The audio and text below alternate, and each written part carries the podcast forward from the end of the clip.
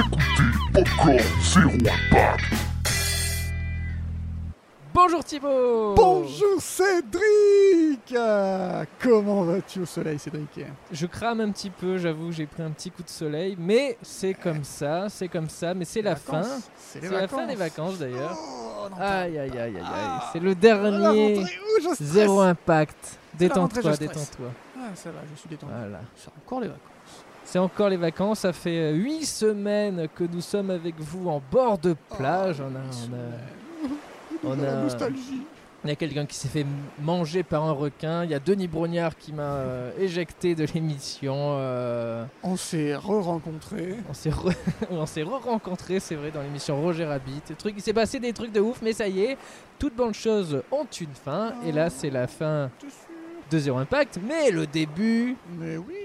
De la saison 3. Et oui, la saison 3 qui commencera ben, après la fin de Zéro Impact. Euh, oui, semaine prochaine, on fait un, petit bilan de, de la saison 2. On, on- on revient sur, sur cette saison. Et après, on pourra entamer la saison 3 avec quelques petites surprises. Oh, j'ai hâte d'être à la saison 3, auditeur de Popcorn Voilà, Impact, ça va être une vois. année de folie Dans les mauvaises nouvelles, il y a toujours une bonne nouvelle. Ouais, la saison 3 Prap, prap, prap. Mais d'abord, D'ailleurs, euh, il y a beaucoup de saisons 3 qui sont mieux que les saisons 2. et oui, on espère. Déjà, la saison 2, nous, est beaucoup mieux que la première. Ah ouais, alors imagine la saison oh 3 là là, on espère. On, on fait tout pour que ce soit encore mieux. à la hein. saison 3 du Bureau des légendes, pense à la saison 3 de Peaky Blinders, pense à la saison 3 de Ozark, que des saisons 3 qui sont meilleures que les saisons d'avant, la saison 3 de Narcos mon gars, la saison 3 de The Crown. C'est la folie, la saison 3 de Popcorn Impact, ça va être la saison avec un grand la. On espère. En tout cas, pas on va, sponsorisé par Crédit Mutuel. on va récupérer notre euh, popcorn euh, d'ici la semaine prochaine. Le doc Notre a fini les popcorn. infos, les travaux. Les travaux, qui sera notre popcorn évolué. Ouais, Bon, on puis- sait pas trop exactement quoi, mais euh, on Vin pense que ça va nous aider euh, dans la saison 3. Mais avant tout ça, Thibaut, Un dernier film pour Zéro Impact, pour ce décor idyllique d'été, ce décor estival, les pieds dans l'eau. Un dernier film qui n'est pas sorti au cinéma, donc qui n'a pas eu d'impact. Un dernier, Zéro Impact. zéro impact. Et cette semaine, nous allons parler de l'enfer. Ah, alors Et- qu'on est en plein paradis. Exactement. Super. L'enfer la- de la fin des vacances. Exactement, l'enfer des embouteillages sur le chemin du retour, l'enfer du popcorn qui n'a pas passé le contrôle technique, l'enfer d'Henri-Georges Clouzot. Mais pas l'enfer d'Henri-Georges Clouzot, le film Non. documentaire sorti récemment. Là, Sorti ah, récemment, et là, et là on prend un petit peu vieux parce qu'il est sorti en 2009, le Ah. Ah oui, d'accord. Déjà 11 ans Ah oui, ah, dis donc, dis donc, dis donc. Que dis-je? Non, si 11, mais non, beaucoup plus. 11 ans, c'est Non. 11 ans qu'il est sorti. ouais. Non, alors l'enfer tout court, qui aurait dû être réalisé par Henri-Georges Clouzot et qui aurait dû sortir dans les années 64. Ça aurait dû être l'histoire d'un homme, Marcel Prieur, qui était le patron d'un modeste hôtel de province et qui, lors d'un été, est saisi de jalousie en voyant sa femme Odette. J'ai- ouais, Euh, Je comprends. Oui, voilà, il est jaloux de sa femme. non, il aurait été jaloux des hommes qui auraient pu avoir des vues sur Odette et, et sombrer dans la jalousie, dans la paranoïa, dans la démence, dans la folie. J'ai perdu la tête depuis, Depuis que j'ai vu Odette, j'ai perdu la raison, c'est l'enfer. Et le film aurait dû commencer avec Marcel, notre héros, un rasoir à la main devant le corps allongé d'Odette et qui essaie de se souvenir comment il en est arrivé là. Ah oui, d'accord. Pas sympa. Et oui, est-ce que sa femme l'a trompé? Mais si elle l'a trompé, avec qui? Autant de démons qui auraient hanté Marcel tout au long du film. Mais c'est surtout qui a tué Odette? Ah ben, avec le rasoir est- ensanglanté Oui, dans la oui, main. oui, oui, on sait jamais. Qui sait, peut-être que Marcel venait juste de se raser se avec son gilet et tomber sur Odette. Il a glissé, et paf. Ah, Mais oh, la première question qui vient, c'est m'a-t-elle trompé Elle trompé avec qui Faudrait réfléchir à ça avant de tuer la personne. Mais bon, Après avoir vu le film L'Enfer, mais comment on ne pourra jamais pas. le voir, on ne saura jamais la question. Merci Cédric et bon été à tous. Nous sommes en 1963. Henri-Georges Clouzot est un réalisateur célèbre en France. On lui doit notamment L'assassin habite au 21, Le salaire de la peur, Le corbeau ou encore Les diaboliques. Mm. Mais en 1963, il n'a plus tourné depuis 4 ans, ce qui, euh, quand on est réalisateur, euh, connu et coté comme Clouseau, commence à faire un peu long. Donc il est un peu saisi par le, le spectre du doute, euh, par le, le spectre un peu, parce que c'est un réalisateur très, euh, très exigeant, qui, très perfectionniste, mais il se dit 4 ans, 4 ans, qu'est-ce que je vais faire? Alors il s'est retiré dans sa villa secondaire de Tahiti, où il a écrit le script de L'Enfer, qui devait, selon lui, révolutionner le cinéma.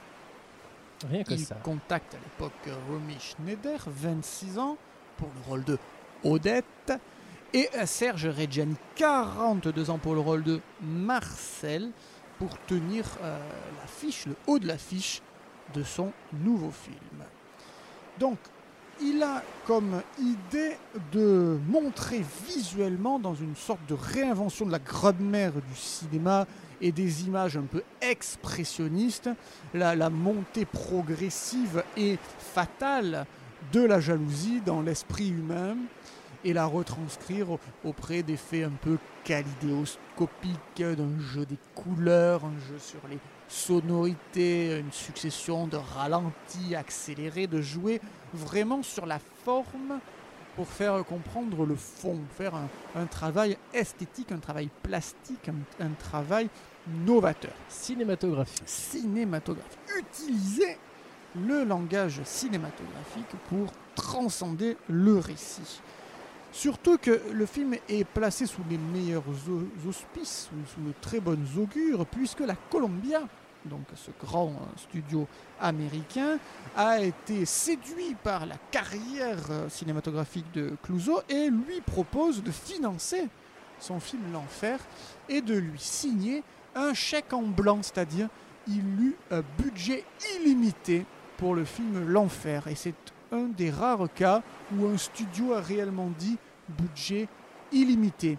Et c'est peut-être ce qui va causer la perte euh, du film, car euh, quand il y a trop d'argent, rappelons-nous Coppola qui disait euh, on était dans la, dans la jungle, on avait trop de moyens, trop d'argent, et peu à peu nous sommes devenus fous. C'est exactement ce qui va se passer sur le tournage de l'enfer, où Oh là là. Clouseau, qui déjà d'ordinaire très perfectionniste, va être surperfectionniste et va toujours vouloir demander à tourner plus, à faire de nouveaux essais, à refaire les scènes, à se dire et si la scène je l'avais tournée comme ci, et si la scène je l'avais tournée comme ça?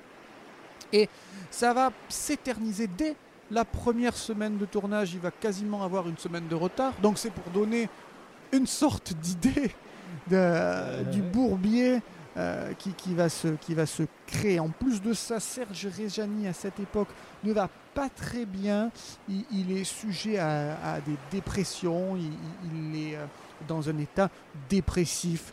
Et euh, Clouseau va être tellement euh, perfectionniste qu'il va passer, euh, il y a eu trois semaines de tournage en tout, hein. il va passer ces trois semaines à crier, à hurler sur les équipes techniques pour améliorer euh, une scène. Romy Schneider, Schneider, Romy Schneider, elle aussi va hurler parce qu'elle va dire non mais je peux pas faire ça. Et si tu peux faire ça, non je peux pas faire ça, si tu peux faire ça, non je peux pas faire ça, si tu peux faire ça. Et Serge Calmez-vous les Thibaut, calmez-vous. voilà, Serge Reggiani, au milieu de ce tumulte, de cette tourmente, de cette cour d'école, va euh, eh bien, tomber vraiment en dépression. Il va être obligé d'être hospitalisé en plein tournage, ce qui va bien entendu stresser, user et contrarier Henri-Georges Clouzot, le perfectionniste, qui va faire un infarctus. Et à partir de là, quand l'acteur principal est en dépression dans un hôpital et que le réalisateur vient de faire un infarctus parce que le tournage partait en couille et parce que en trois semaines de tournage, ils ont quand même emmagasiné plus de 185 boîtes de rush, Wow. c'est-à-dire déjà plusieurs dizaines d'heures de rush pour au final 18 minutes d'images pas exploitables, enfin euh, sans, sans narration, des Ah, scènes, oui. des scénettes euh, qui, qui ne s'enchaînent pas euh, telles quelles, eh bien ça va venir à bout d'un grand projet et ça va créer un des premiers grands accidents cinématographiques français.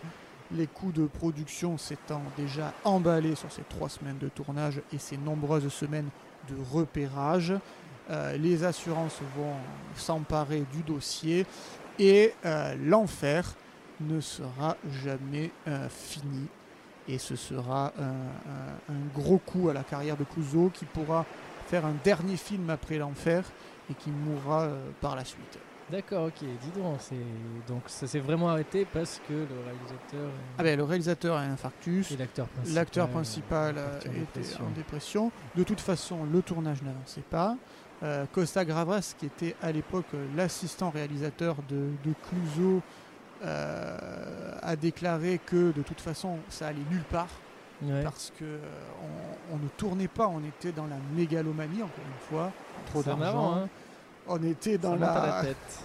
voilà, on, on était dans la recherche in- improbable et, euh, et ça aura raison de, de ce film. Mais c'est pas pour autant que l'enfer s'arrête là, puisque enfin cet enfer là s'arrête, mais en Ah. 1994, Ah, ah, Attention, ah, pardon monsieur, on va laisser passer. ouais, Là, c- il se marre bien en tout cas. Ok, vas-y. Ça c'est quand on parle de l'enfer, hein, ça ouais, fait ça rire. fait rire, hein, ça fait rire les, les diablotins. Ça. Fait rire les passants.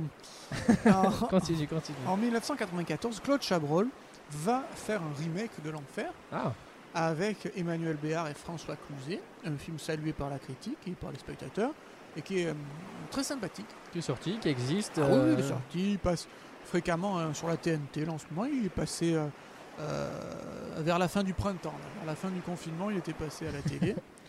Et euh, Est-ce bon, qu'il y a la même. Ah non, euh, voilà, c'est ça, il n'y a pas la, même dans- euh, ambition. beaucoup plus classique, euh, dans une narration des plus classiques. Mais le, le scénario est vachement bien. Apparemment, le, le scénario du film de Chabrol suit vraiment le scénario de Clouseau.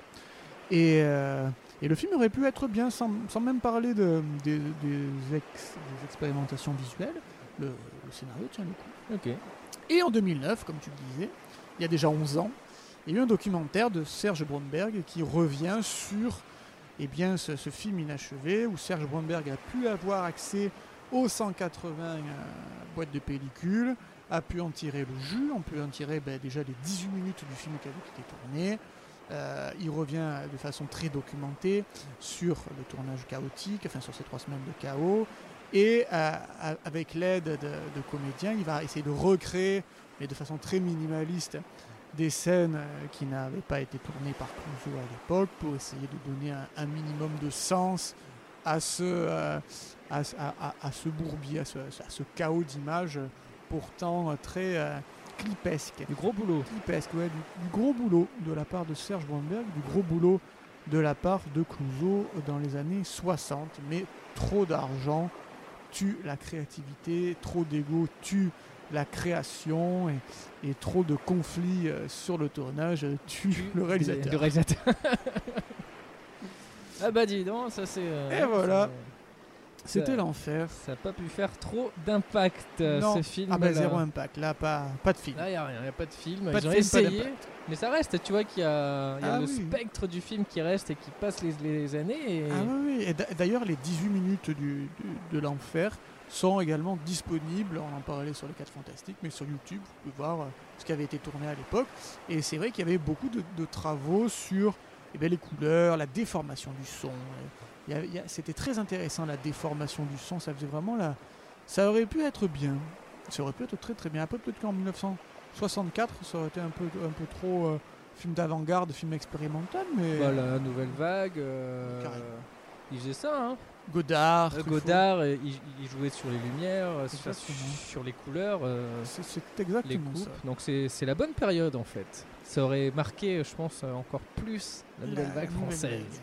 Sans doute. Avec des capitaux américains illimités. Ah oui, c'est vrai que c'est Paramount. La Ça, c'est fou aussi cette histoire. C'est Columbia, Columbia. Columbia, pardon. Columbia. On a, on a fait plusieurs émissions sur Paramount et on est perdu. Voilà, on, mélange tout. Columbia. Eh bien voilà Cédric, comment on peut euh, Ouais. achever en enfer euh, cet été euh, paradisiaque Et bien merci pour toutes ces informations. Passez hein. à tes côtés, passez à vos côtés. Ce fut un plaisir non dissimulé que de vous avoir chaque semaine. à proximité des oreilles. Voilà, et d'être à l'intérieur de vos oreilles. Oui, comme ça, on c'est est tout petit. L'aventure parle dans intérieure. vos oreilles. Joe Dante revient. En tout cas, on vous remercie pour votre fidélité. Si vous nous découvrez, bienvenue. Et on vous rappelle, la semaine prochaine, nous nous retrouvons pour faire un petit bilan de la saison 2. Le bilan comptable de l'été. Voilà, attention, c'est chaud. Et euh, après, c'est la saison et 3. après la saison 3. Que de parti. surprises. Aïe aïe aïe. On vous réserve des petits trucs. hein. Oh que oui, on va, on va se régaler dans cette saison 3. ah, j'ai hâte. J'ai envie d'y être. Parce que c'est ça, c'est du plaisir avant tout et on espère vous le euh, partager. On espère qu'il arrive jusque dans vos oreilles.